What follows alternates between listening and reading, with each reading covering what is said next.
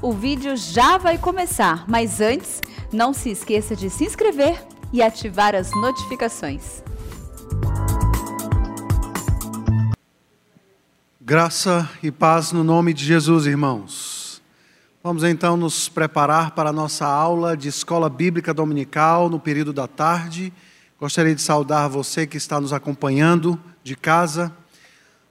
O tema da nossa aula de hoje é lidando biblicamente com a ira. Talvez esse não seja um problema seu. Talvez você pense que não é um problema seu, mas a minha o meu trabalho nessa tarde é mostrar que todos nós, ah, em medidas diferentes, lidamos com a raiva, com a ira no nosso dia a dia. Então vamos às Escrituras Sagradas, vamos pensar a respeito disso que faz parte da nossa vida. Vamos tentar entendê-la à luz das Escrituras, à luz do ser de Deus, da palavra de Deus. Mas antes de entrar em nossa aula de hoje, eu gostaria de orar com os irmãos. Vamos orar? Senhor Deus, amado Pai, eu quero te agradecer, Senhor pela oportunidade que temos de parar durante um momento na semana e de nos dedicar a ouvir a tua voz através da tua palavra. Ela é poderosa, ela é eficaz, ela é infalível, ela é o instrumento do teu Santo Espírito para transformar corações. Portanto, Senhor, nesta tarde, transforma os nossos corações, abre os nossos olhos, nos anima, encoraja-nos, ó Deus, confronta-nos com a tua palavra, dá-nos esperança na tua palavra, que ela nos dê o caminho de volta para lidar com os nossos sentimentos e emoções mais obscuros. Essa é a nossa oração e a fazemos no nome de Jesus, o teu filho amado. Amém. Lidando biblicamente com a ira. A ira é um problema de todos nós, absolutamente todos nós.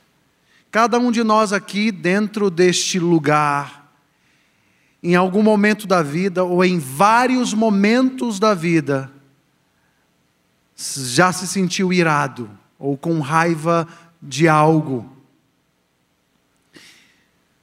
Desde a nossa mais terra infância, a ira é algo que nos acompanha.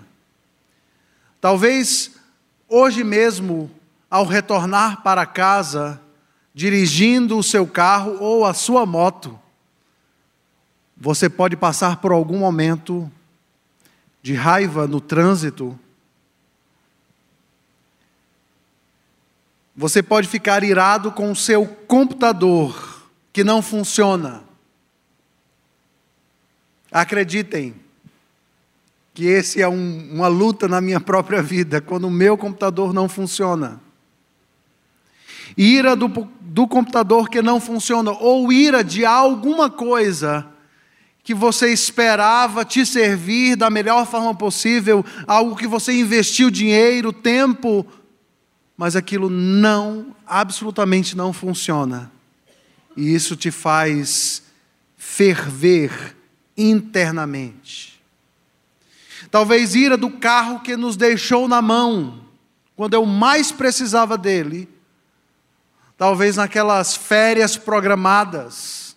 Você fez tudo o que era necessário ser feito, aquela revisão preventiva, mas ele te deixou na mão talvez para uma reunião de trabalho, e você então se viu numa situação e você simplesmente não aguentou a situação e você explodiu de ira.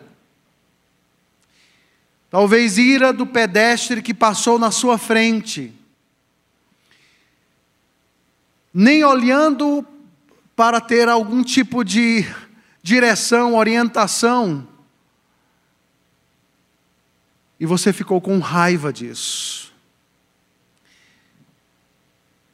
Talvez aquela cortada que você levou no trânsito a última vez te deixou fora de si.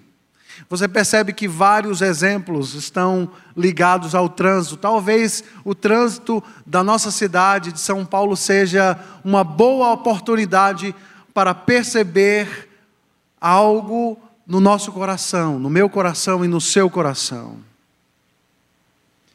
Talvez a ira de um brinquedo que foi tomado. A ira faz parte da nossa vida desde a tenra idade. Uma criança demonstra raiva, ira facilmente quando aquilo que ela quer comer ou aquilo que ela quer fazer ou aquele brinquedo que é dela agora está nas mãos de uma outra criança. Mesmo que ela tenha vários dele, a inclinação natural do coração humano é para não compartilhar as coisas. Ira do trânsito, ira do computador, ira de um brinquedo tomado para nos afirmar e fazer claro de que ira é um problema meu e seu desde a mais tenra idade a ira da última briga conjugal. Quando um casal se toma, se coloca um diante do outro, alguma coisa não foi feita, algo que eu esperava ser feito, e aí eu fui decepcionado, eu me frustrei, e nós vamos aprender um pouco mais a respeito a de como essas coisas acontecem, a escalada desses desejos no nosso coração.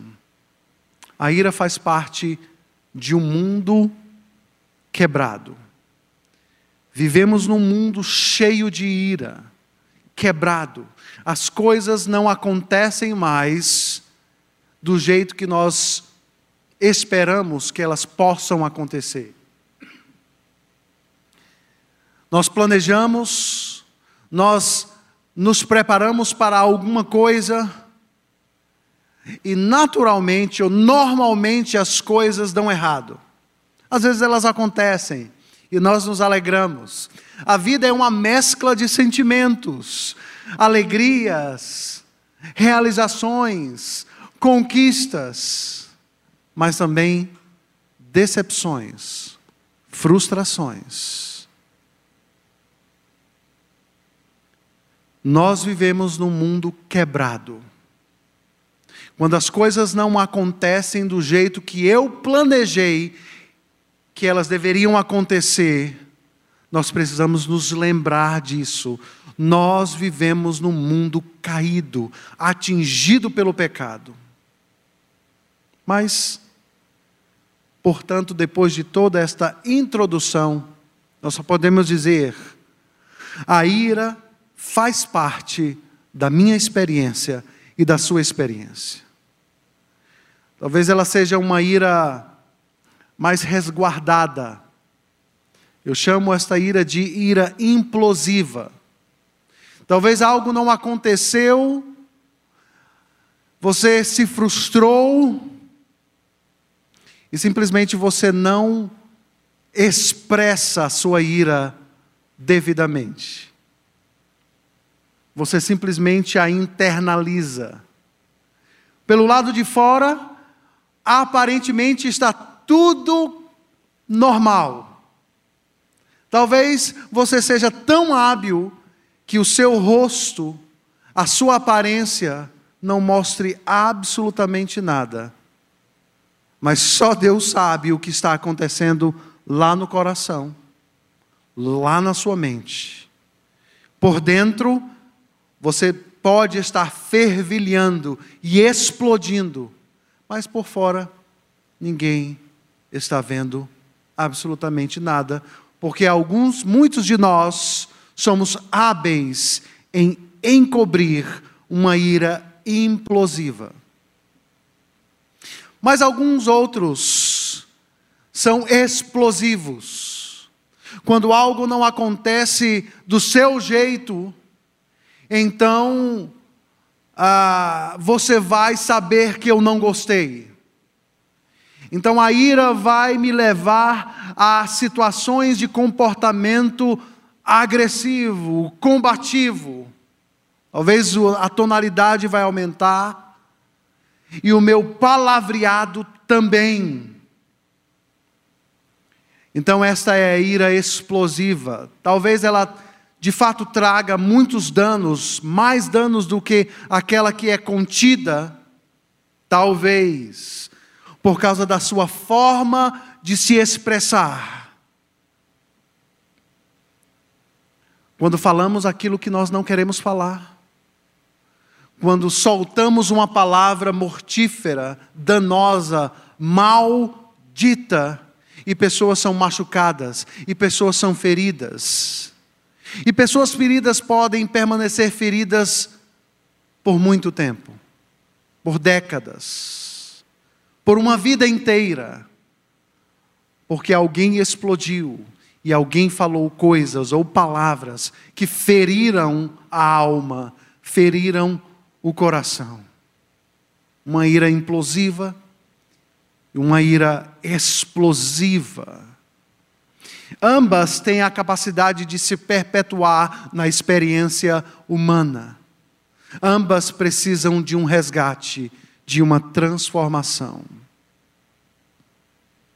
E se ela faz parte da experiência humana, temos que afirmar que ela é criação de Deus.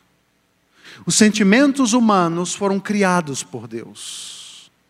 A expressão das minhas emoções foram criadas por Deus. Deus nos fez seres cognitivos, intelectivos. Nós pensamos, nós arrazoamos, nós elaboramos coisas, nós construímos edifícios teóricos, nós estudamos e conseguimos empreender, nós nos formamos em especialidades, nós então somos seres intelectivos.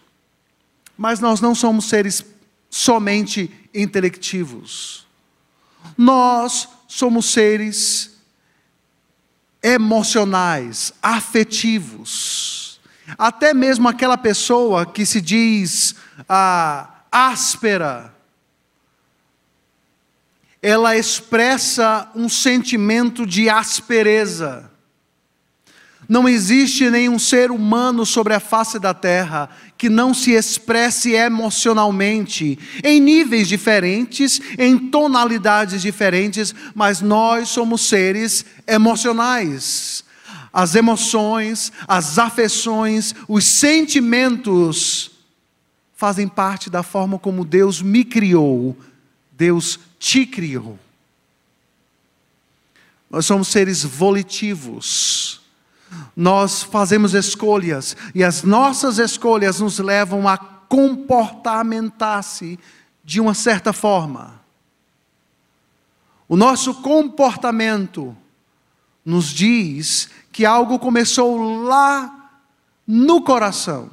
E quando eu me refiro ao coração, novamente eu me refiro àquilo que é o centro da existência humana, segundo a Escritura Sagrada. Se Deus é o Criador do homem e desta complexa teia de experiências em níveis cognitivos, emocionais e volitivos, então nós não podemos olhar para a experiência da ira e dizer ela é uma experiência neutra. Não há nada de religioso ou espiritual nela. Ela carrega sim algo de Deus Podemos dizer, queridos, que o nosso Deus é um Deus que se ira. Existem muitas menções a respeito da ira de Deus ao longo de toda a Escritura Sagrada. Absolutamente toda a Escritura Sagrada carrega e expressa parte da qualidade do ser de Deus que foi comunicada aos seres humanos. Somos seres que experimentam ira, porque fomos criados por um Deus que também se ira. Mas a Escritura diz que Deus se ira contra toda a injustiça, toda a impiedade. Deus se ira contra todo o mal que ousa se erguer contra a beleza de Sua santidade, justiça e retidão. Essa é a expressão da ira de Deus, porque Ele é santo porque ele é imaculado, porque não há nele variação ah, de qualquer tipo de pecado ou maldade, porque ele é santo e justo. Deus não pode conviver com o mal sem que ele expresse a sua ira e a sua justiça. Não tem jeito. Deus não é um juiz corrupto que se vende. A sua punição é involuntária. Ele vai punir os transgressores da lei.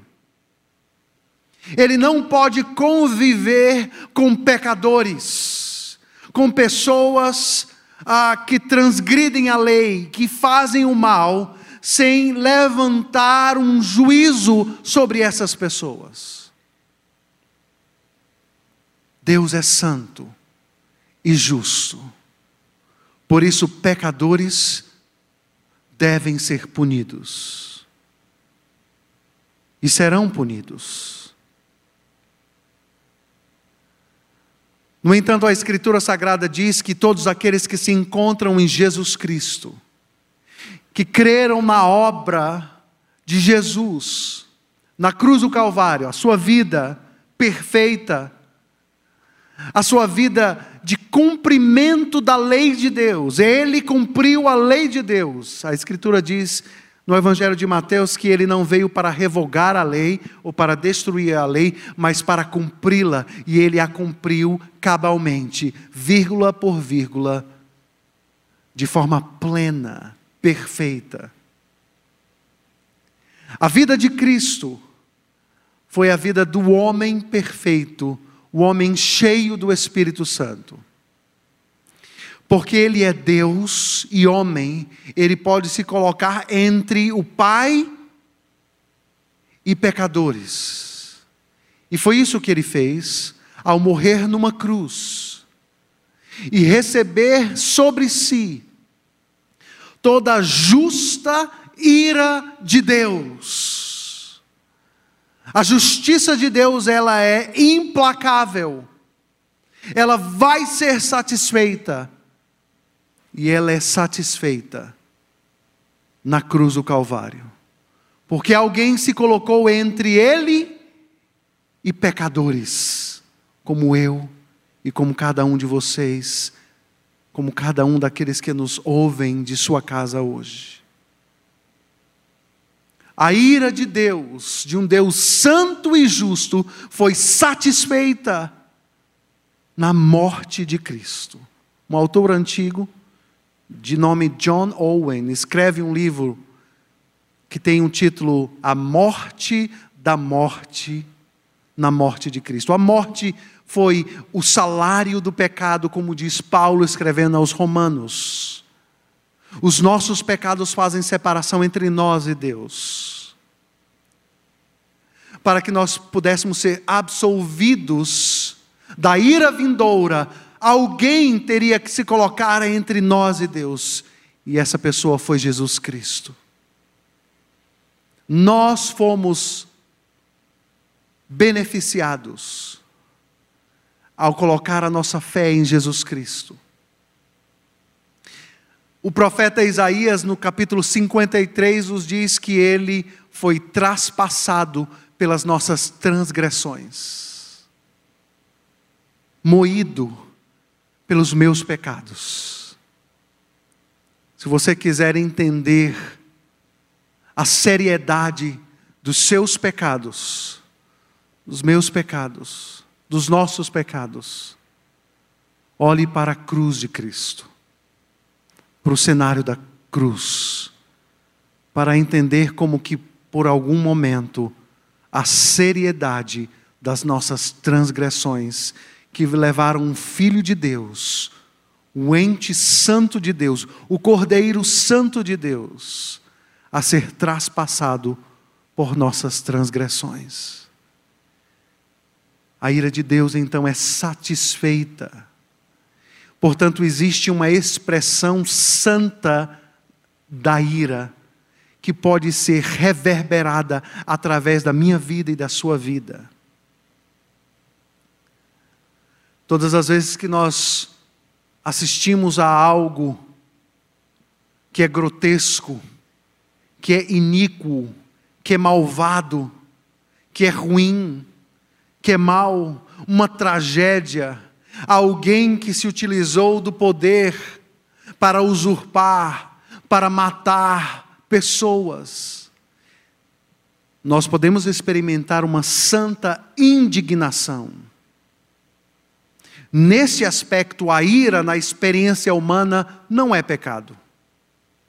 Todas as vezes que, que algo ocorre, e a santidade de Deus, e o nome de Deus, e a palavra de Deus é manchada, é atacada, a experiência da ira é apropriada. Portanto, nem toda expressão de ira na sua vida e na minha vida é em si um pecado. No entanto, nós podemos ultrapassar a linha entre uma ira que é justa para uma ira que é pecaminosa. Ainda sobre o ser de Deus e a nossa experiência de ira. A ira revela questões profundas a respeito de nosso relacionamento com Deus. Isso nos dá uma trajetória biblicamente orientada para pensar sobre o assunto a partir daquele que é a sua fonte, o Deus Criador pactual. O Deus Criador pactual. Portanto, aquilo que nós estamos colocando aqui, eu cito aqui a, a Dan Allender e Tremper Longman, no livro O Grito da Alma. Essa é a grande tese do livro. As nossas emoções revelam as nossas questões mais profundas a respeito de Deus. Os nossos medos falam, eles possuem um significado religioso. A nossa ira também fala, ela possui um significado espiritual religioso, por quê? Porque nós somos criados à imagem e semelhança de Deus, porque Deus nos criou seres não simplesmente com uma razão, uma intelecção, mas com afeições, emoções e sentimentos. Portanto, toda experiência humana tem uma referência, um ponto de contato com o Criador. Para nós entendermos então essa experiência na minha vida, na sua vida, nós precisamos buscar uma orientação na palavra, na fonte daquele que criou a mim e a você.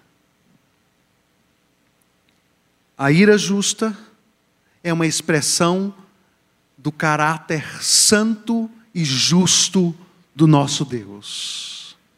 A ira injusta ou pecaminosa é uma expressão do meu caráter atingido pelo pecado. O que ela fala? O que ela diz? Eu estabeleci uma lei e você transgrediu esta lei. E por isso você precisa ser punido. Porque você não fez o que eu quis que você fizesse. A ira pecaminosa normalmente tem uma referência em mim mesmo. Ela é autocentrada. os meus desejos não foram satisfeitos. Aquilo que eu quis que acontecesse não aconteceu e por isso algo tem que ser feito, uma sentença tem que ser expedida. Vamos então, por um instante, tentar penetrar no coração da ira pecaminosa.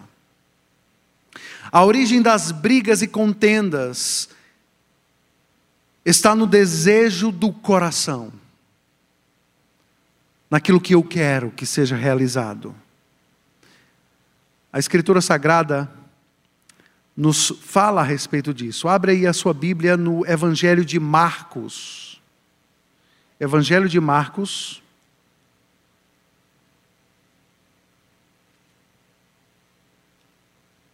No capítulo 7. Evangelho de Marcos, capítulo 7. A partir do versículo 20. Nós estamos aqui dentro de um contexto onde ah, os fariseus estão interpelando, questionando a Cristo, porque os seus discípulos lavavam, comiam sem lavar as mãos. E Jesus vai responder a eles que aquilo que contamina não é o que entra pela boca, mas é o que sai dela.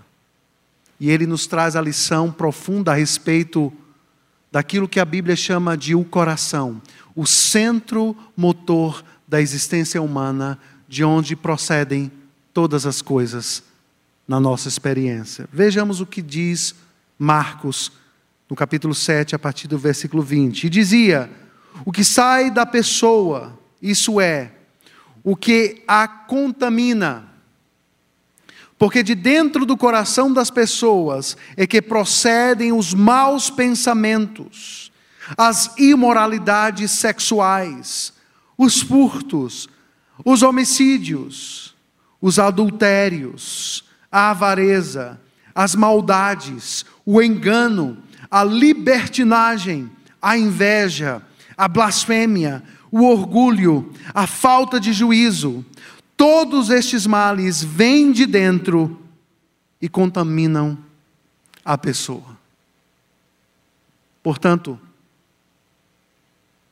os meus maus pensamentos não nascem no meu cérebro, mas de acordo com a Escritura Sagrada, no meu coração. E eles são expressos através do meu cérebro.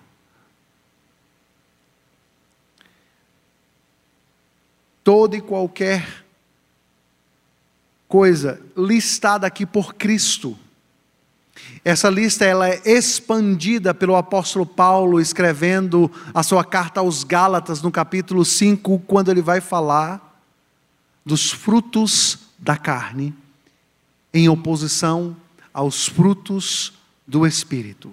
Portanto, a origem das brigas e contendas estão no desejo ou nos desejos do coração. As minhas emoções revelam o tesouro do meu coração. Onde estiver o teu tesouro, a coisa mais importante da sua vida, aí também estará o teu coração. Mas a pergunta que nós podemos fazer nessa tarde é: como um bom desejo se torna um mau desejo? E eu estou falando isso porque nem todos os desejos eles são pecaminosos. Existem desejos próprios Existem desejos bons. Existem, existem desejos que realmente expressam a forma como Deus nos criou. Em santidade exigem, existem desejos santos. Digamos, quando um marido deseja pedir perdão à sua esposa, ou como quando uma esposa deseja pedir perdão ao seu marido, esse é um desejo santo, que expressa a santidade de Deus. Os desejos naturais da vida, ah, talvez o desejo de crescer na carreira, passar num concurso público, o desejo de comprar um terreno, construir uma casa, ou trocar de carro. não são desejos em si pecaminosos, não podem ser vistos dessa forma, no entanto, eles podem se transformar em desejos pecaminosos. Vamos pens pensar e refletir um pouco a respeito desta escalada, desta escalada. Como os meus desejos obtêm controle. Eu primeiro desejo, e o meu desejo, como eu acabei de lhes falar, não existe nada de errado ah, em desejar alguma coisa. No entanto, os nossos desejos, eles podem se transformar em demandas, exigências. Agora não é simplesmente um desejo, agora eu quero, eu demando, eu exijo que isso aconteça, de qualquer forma. Desta fase de demanda e exigência, eu passo a interpretar que aquilo que eu quero, que aquilo que eu demando, que aquilo que eu estou exigindo agora é uma necessidade básica. Se eu não tiver isso, então eu estou perdido. Eu desejo, eu demando, eu exijo, eu necessito. E porque eu transformei pela minha forma de interpretar os fatos e a realidade da minha vida, eu crio uma expectativa. Então, quando as minhas expectativas não são satisfeitas, então eu estou desapontado, frustrado. Desapontamento e frustração seguem o ciclo escalonado dos nossos desejos. Então, quando eu me frustro e me desaponto com algo e explodo, isso é porque eu estou, então, proclamando como um juiz uma sentença sobre a vida daquela outra pessoa que não fez o que eu queria, porque as coisas não aconteceram do meu jeito ou porque eu estava com este equipamento, e aqui os pais sabem do que eu estou falando, com um smartphone, com um tablet, e simplesmente a minha mãe tirou isso de mim. E se vocês têm filhos, vocês sabem que eles se enfurecem quando pais querem controlar o tempo que eles usam as tecnologias, as novas tecnologias tecnologias, desejos que se transformaram em demandas e exigências. Naturalmente, então, nós interpretamos isso para a categoria das necessidades. As minhas necessidades se tornam então expectativas, as minhas expectativas podem se frustrar, e se elas se frustram, então eu explodo em ira, tanto explosiva quanto implosiva e eu tenho que punir você. As punições são variadas, desde um gelo, de um tratamento de silêncio, quando pessoas simplesmente estão dentro de casa, mas elas não se falam. Quando eu faço alguma coisa literalmente concreta para te atingir, para te provocar, são múltiplas as punições de um juiz pecaminoso. Quando nós nos transformamos em um juiz. Eu desejo, eu quero, eu preciso, eu necessito, minhas expectativas, frustração e punição. Penetrando no coração da ira pecaminosa, nós entendemos um pouco da estrutura e da dinâmica interna. Agora vamos à resposta das Escrituras a respeito do coração do problema e do caminho de volta para tratar este problema. A carta de Tiago, no capítulo 4, versículo 1, nos faz uma pergunta: De onde procedem guerras e contendas que há entre vocês? De onde elas vêm? Onde elas nascem? Qual é de fato o problema por trás delas? Tiago responde a esta pergunta dizendo: De onde, senão dos prazeres que militam na vossa carne? Cobiçais e nada tendes, matais, invejais, e nada podeis obter. Viveis a lutar e a fazer guerras Nada tendes porque não pedis, pedis e não recebeis, porque pedis mal, para esbanjardes em vossos prazeres. Tiago está gradativamente indo para o núcleo central das nossas explosões de ira pecaminosa. Ele diz: essas ira, esta ira ela nasce senão nos prazeres que militam na vossa carne. O que, é que ele está querendo dizer aqui? A ideia de carne é a ideia do velho homem, do pecado que ainda habita em nós. Paulo, escrevendo a sua carta aos Efésios, no capítulo 2, vai falar de três grandes inimigos que se erguem diante de nós: Satanás, o inimigo das nossas almas, o mundo que se ergue contra o conhecimento de Deus, e eu mesmo, o meu coração, os meus desejos. E é isso que Tiago está falando aqui para nós.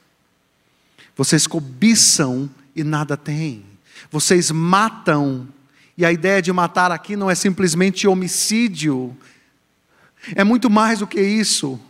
Tiago vai falar que se eu guardar raiva no meu coração para com outra pessoa, eu matei ele no coração e por isso eu transgredi o mandamento que diz: não matarás.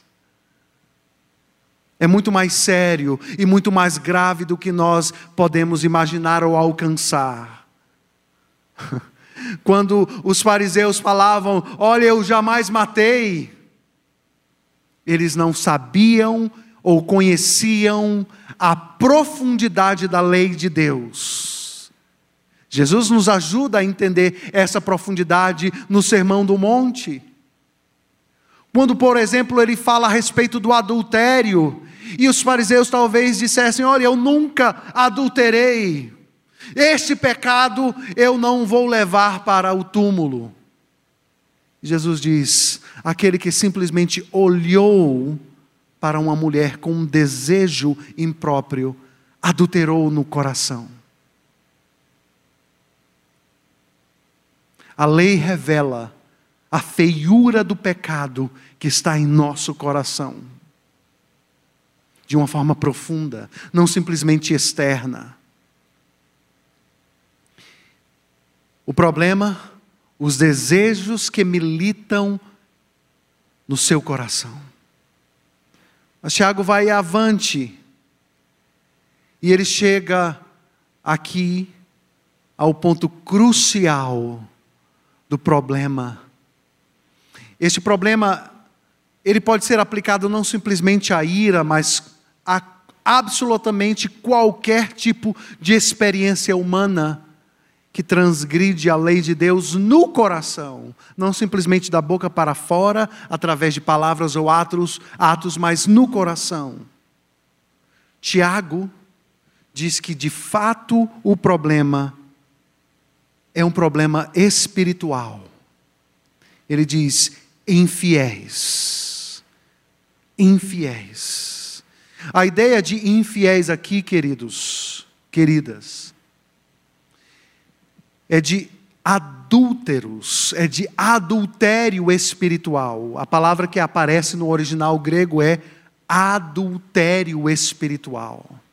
Quando eu desejo algo, alguma coisa ou alguma pessoa mais do que eu desejo a Deus, eu na realidade dei as costas para o Criador e estou flertando com ídolos que estão ocupando meu coração de forma prática. Os nossos desejos revelam ídolos que estão governando em nossos corações. E é isso que Tiago está apontando. Tiago está dizendo que o nosso problema é um problema de ordem idolátrica. Idolátrica. Quando esses desejos controlam o meu coração, e porque eles estão controlando o meu coração, eles estão controlando os meus pensamentos, as minhas afeições, as minhas escolhas. Ele dá continuidade dizendo: Não compreendeis que a amizade do mundo é inimiga de Deus? Ou seja, quando eu amo as coisas deste mundo caído, mais do que eu amo a Deus, eu na realidade estou traindo o meu Deus e substituindo-o por um ídolo funcional. Nesse aspecto, todos os seres humanos, não simplesmente aqueles que estão em religiões, que constroem ídolos feitos por mãos humanas, mas a Escritura Sagrada nos fala de ídolos que se movimentam dentro do coração humano. Aquele, pois, que quiser ser amigo do mundo, constitui-se inimigo de Deus. Ou seja, aquele que põe o seu amor nas coisas deste mundo acima do seu amor para com Deus. Portanto, todas aquelas coisas e exemplos que eu dei, eles são nobres. Por exemplo, o desejo de, de ascender na minha carreira profissional, um desejo bom e nobre. Mas se esse desejo me levar a fazer qualquer coisa, a negociar os meus princípios, a puxar o tapete de outra pessoa, a fazer qualquer coisa, inclusive vender a minha própria alma, para que eu conquiste a posição desejada. Eis aí um ídolo que eu me prostrei diante de mim, na minha vida, de forma concreta. Ele diz, numa transição do texto, ou supondes que em vão afirma a Escritura, é com ciúme que por nós anseia o Espírito que Ele fez habitar em nós. Tiago está então nos revelando um Deus zeloso, um Deus que não quer que os seus filhos se vendam a outros ídolos, um Deus que expressa um ciúme santo, um zelo, um cuidado, um zelo para que os seus filhos estejam no seu caminho, no caminho da sua vontade, e quando nós começamos a nos desviar, Deus tem ciúme ou zelo para com seus filhos. Tiago nos mostra aqui um Deus que nos ama e que não abre mão de 1% da sua vida. Jesus não se satisfaz com 99% do seu coração. Ele simplesmente quer você completamente inteiramente, integralmente em seus pensamentos, em suas afeições, em suas escolhas, em seu comportamento. É isso que Deus quer de você, é isso que Deus quer de mim. Por isso ele é um Deus ciumento, e esse ciúmes é um ciúmes santo. O tratamento da ira. Antes ele, Deus da maior graça, pelo que diz: Deus resiste aos soberbos, mas dá graça aos humildes. Deus dá graça aos humildes. Queridos, queridas, reconheça que você tem um problema com a ira pecaminosa e busque a ajuda de Deus, em Deus e em irmãos piedosos. O caminho de volta começa quando eu reconheço que eu tenho um problema. Quando eu, pela graça de Deus, quebro o meu orgulho, a minha arrogância. E arrogância e orgulho é algo que todos nós lutamos. Só existiu um homem verdadeiramente humilde: Cristo. O restante luta com orgulho, arrogância e soberba diariamente, em níveis de sutileza que nós muitas vezes, ou na maioria das vezes, não conseguimos enxergar. Reconhecer que eu tenho um problema e pedir ajuda a Deus e clamar a Deus e pedir ajuda a um irmão. É um ato de humildade. E Deus dá a graça àqueles que são humildes. O texto segue para o seu final dizendo: Sujeitai-vos, portanto, a Deus, mas resisti ao diabo, e ele fugirá de vós. Chegai-vos a Deus Percebam muito bem a estrutura dessa frase. Tiago começa dizendo: sujeitai-vos, portanto, a Deus, mas resisti ao diabo, e ele fugirá de vós. E ele dá sequência dizendo: chegai-vos a Deus. Como é que eu e você podemos resistir aos ataques do diabo? Sujeitando-se a Deus, achegando-se a Deus. Quanto mais próximos de Deus, mais resistentes nós estaremos aos ataques do diabo, mais alertas, a, com discernimento para perceber esses ataques malignos. Sujeitai-vos, chegai-vos a Deus e Ele se chegará a vós outros. Como eu trato a ira pecaminosa, purificai as mãos, pecadores. A vós que sois de ânimo dobre, limpai o coração. Duas atitudes: purificai as mãos e limpai o coração. Significa arrependimento, significa confissão. Eu tenho um problema, Senhor, e eu preciso de ajuda. Quebranta o meu coração limpa as minhas mãos, purifica as minhas mãos, o meu coração. Existe então uma sequência que Tiago nos dá, dizendo: afligi-vos, lamentai e chorai. É como alguém que reconhece que há um problema grave na sua vida e lamenta diante de Deus, e chora diante de Deus, e se aflige diante de Deus. Converta-se o vosso riso em pranto, a vossa alegria em tristeza. O caminho de volta é o caminho do quebrantamento, é o caminho da aflição e da lamentação diante de Deus, é da confissão diária, progressiva. Essas coisas não acontecem do dia para a noite. Uma pessoa que luta com ira diariamente, no trânsito, dentro de casa, dentro do trabalho, não se livrará dela facilmente. Mas existe aqui um caminho. O caminho do quebrantamento, o caminho da aflição, o caminho da confissão, o caminho de se achegar a Deus. Finalmente, Tiago diz: humilhai-vos na presença do Senhor. Humilhai-vos, e Ele vos exaltará exaltará. Queridos, nós começamos o nosso estudo hoje afirmando: a ira é um problema de todos nós. Um problema de crianças na mais tenra idade. Um problema de adolescentes, de jovens, de adultos, homens, mulheres, idosos. Esse é um problema de todos nós.